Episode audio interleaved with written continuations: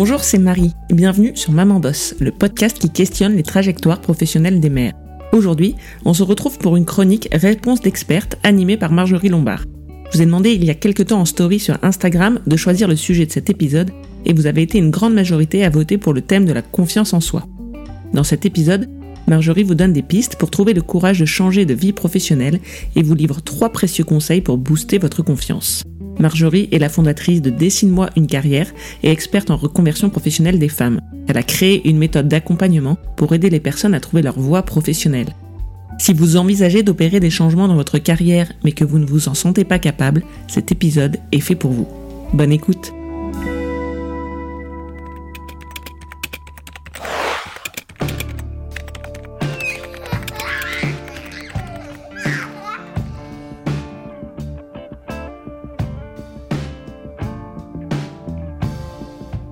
Quand on souhaite se reconvertir, postuler ailleurs ou qu'on traverse une période de transition professionnelle, il est courant de rencontrer des périodes de doute car le changement fait peur. Pourquoi? Car tout changement remet en question l'équilibre qui s'est construit au fil du temps. Quelques exemples pour illustrer. Peut-être que vous vous demandez si vous avez les capacités de réussir et si vous allez être à la hauteur de votre reconversion. Peut-être que vous avez peur d'échouer vous avez peur de lâcher ce poste qui ne vous convient plus, même s'il ne vous satisfait plus. Peut-être que les remarques de votre entourage vous font douter de votre projet. Ou encore, vous repoussez le moment de contacter le coach qui pourra vous aider à y voir plus clair. Si c'est le cas, vous êtes comme la plupart des personnes qui ont amorcé un changement professionnel. La plupart manquaient de confiance lorsqu'ils ont décidé de changer de voie. Pour vous aider à muscler votre confiance en vous, je vais vous partager trois conseils. Mais d'abord, il faut comprendre ce qu'est la confiance et comment elle fonctionne.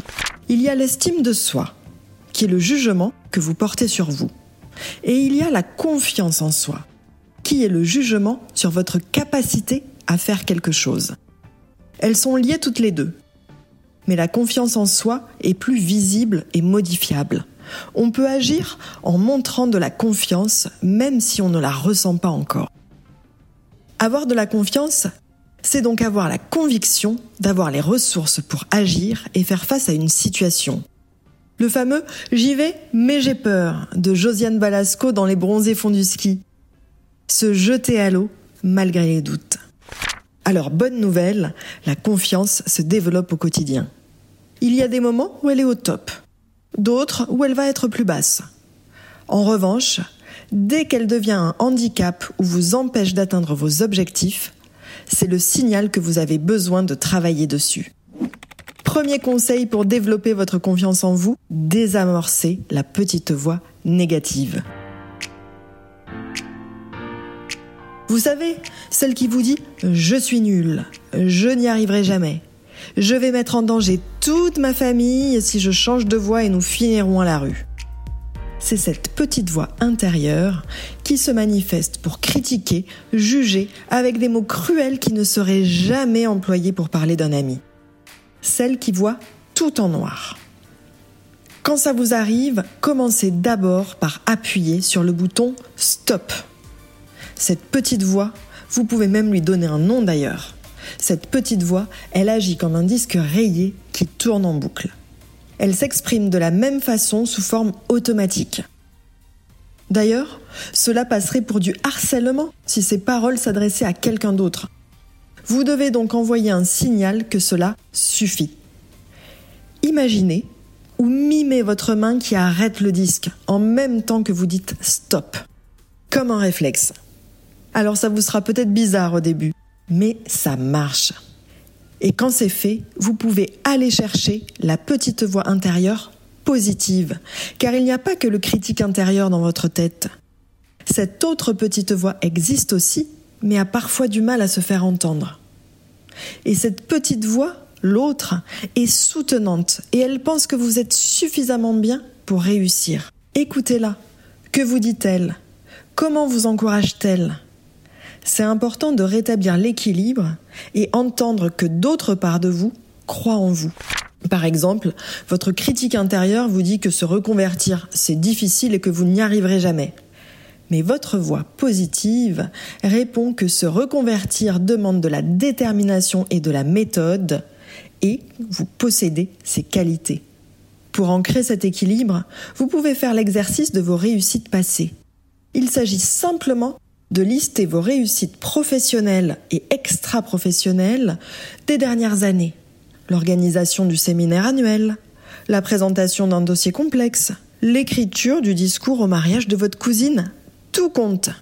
Lorsqu'on manque de confiance en soi, on a tendance à se focaliser uniquement sur nos défauts, même les plus insignifiants, et à ne pas voir tous nos côtés positifs. Alors dès que vous sentez qu'une situation vous dépasse ou que votre critique intérieure se fait entendre, relisez cette liste et concentrez-vous sur vos qualités, vos valeurs et vos atouts. Conseil numéro 2 pour développer votre confiance, apprenez à calmer vos émotions. Manquer de confiance en vous va de pair avec des émotions très inconfortables. Cela peut être de la gêne ressentie face aux compliments, la peur d'échouer, mais aussi l'anxiété de performance. Et en fonction du contexte, ces émotions seront amplifiées car certains événements de vie, comme un licenciement ou une rupture amoureuse, peuvent baisser votre confiance en vous. C'est pour cela que je vous invite à développer votre intelligence émotionnelle, c'est-à-dire comprendre tout d'abord le rôle des émotions, et puis apprendre comment ne pas être submergé lorsqu'elles arrivent. Les émotions ce sont des messages envoyés par le cerveau pour vous dire quel est votre besoin du moment et si la situation dans laquelle vous êtes vous convient ou non. Leur rôle est donc de vous guider à chaque instant dans l'écoute et l'assouvissement de vos besoins profonds. Toutes les émotions sont donc légitimes car elles ont une fonction utile. Elles ne sont ni positives ni négatives. En revanche, elles peuvent être confortables ou inconfortables. Par exemple, la joie est liée à la satisfaction d'un désir ou à la réussite d'un projet important. C'est un état de satisfaction et de bien-être qui se manifeste par de la gaieté et de la bonne humeur. Elle accroît votre énergie, votre motivation et la confiance en vous. La peur, plus fréquente quand on manque de confiance, est une émotion d'anticipation. Elle est utile lorsqu'elle vous informe d'un danger mais bloquante quand elle est liée à une appréhension négative d'une situation non réelle. Donc quand elles sont source d'énergie, les émotions constituent un moteur puissant, mais elles sont trop souvent des freins qui vous empêchent d'agir lors de vos transitions professionnelles. Comme la peur de ne pas être à la hauteur peut vous amener à refuser une promotion, à repousser votre reconversion malgré votre insatisfaction ou elle peut vous amener à ne pas oser demander de l'aide. Maintenant que vous avez compris le rôle et le fonctionnement des émotions, vous pourrez décoder le message qu'elles vous apportent en lien avec vos besoins. Charge à vous ensuite de mettre en place les actions nécessaires. Il ne s'agit donc pas de nier les émotions, ni de les gérer comme on entend souvent. En revanche, il est important d'apprendre comment ne pas être envahi par elles ou submergé par la peur. Plusieurs techniques peuvent vous aider. La pratique régulière d'un sport, par exemple. Les techniques de respiration, comme la cohérence cardiaque, ou encore le yoga, la sophrologie, la méditation ou l'hypnose. Et comme toute pratique, c'est la répétition régulière qui vous amènera des résultats significatifs en termes de mieux-être. Troisième conseil maintenant pour développer votre confiance en vous. Passez à l'action et cultivez votre joie. L'action, c'est le meilleur antidote au manque de confiance. Vous aurez beau lire tous les livres sur la confiance ou écouter tous les podcasts existants pour dépasser vos peurs, c'est dans l'action que se développera votre confiance en vous. Je vais vous lire un extrait du livre Choisir la joie de Sanaya Roman. Vous pouvez penser que vous êtes plus en sécurité en restant ici et en maintenant un statu quo. Pourtant, la sécurité ne vient qu'en prenant des risques en vous ouvrant et en découvrant toujours plus ce que vous êtes.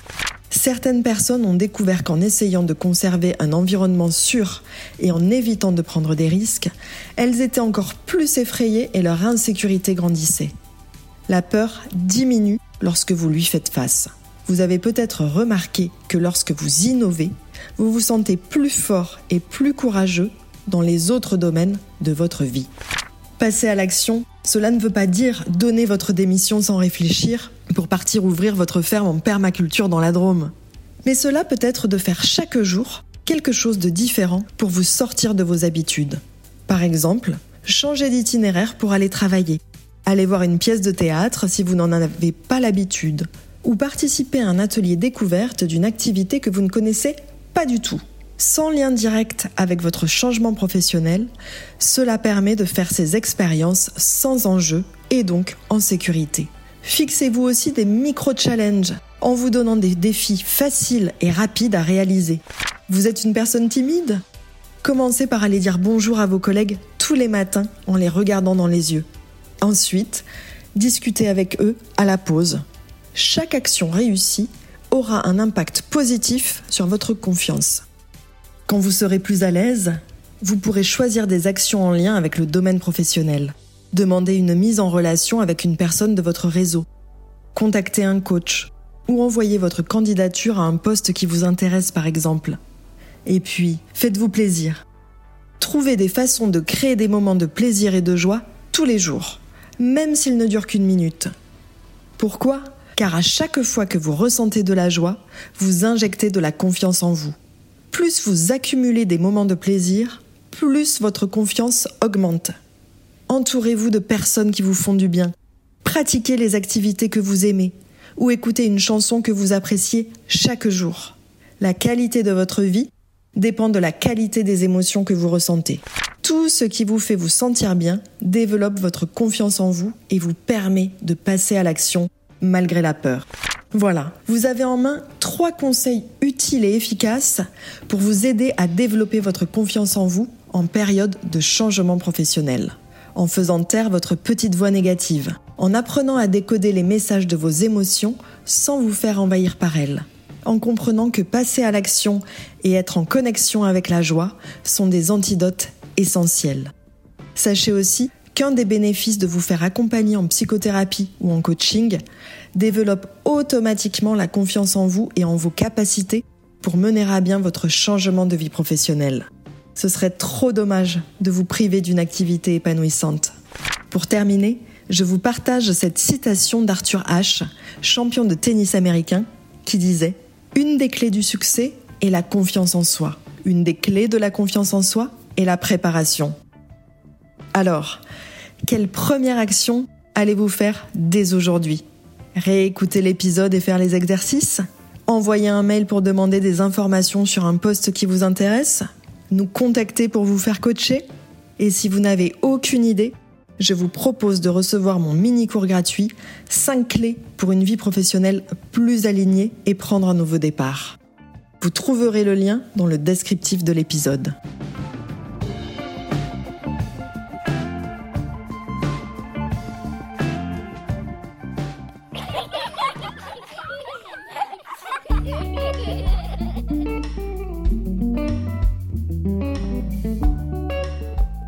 Merci à Marjorie pour ses conseils sur ce vaste sujet de la confiance qui nous concerne toutes. Marjorie et moi serons ravis de poursuivre cette conversation sur les réseaux, LinkedIn ou Instagram. Nos coordonnées sont dans les notes de l'épisode. Cette chronique Réponse d'experte est la toute dernière de la saison 2. Je vous invite à m'écrire sur Instagram, at le podcast, ou même directement par mail, mamanbosslepodcast à gmail.com pour me dire ce que vous pensez de ce format d'épisode, si vous souhaitez qu'il se poursuive pour la saison 3 ou si vous avez des suggestions de thématiques ou d'améliorations. Ce podcast n'a de sens que s'il vous est utile, alors vraiment, n'hésitez pas à me faire des feedbacks. Je vous dis à très vite pour un nouvel épisode et d'ici là, maman bosse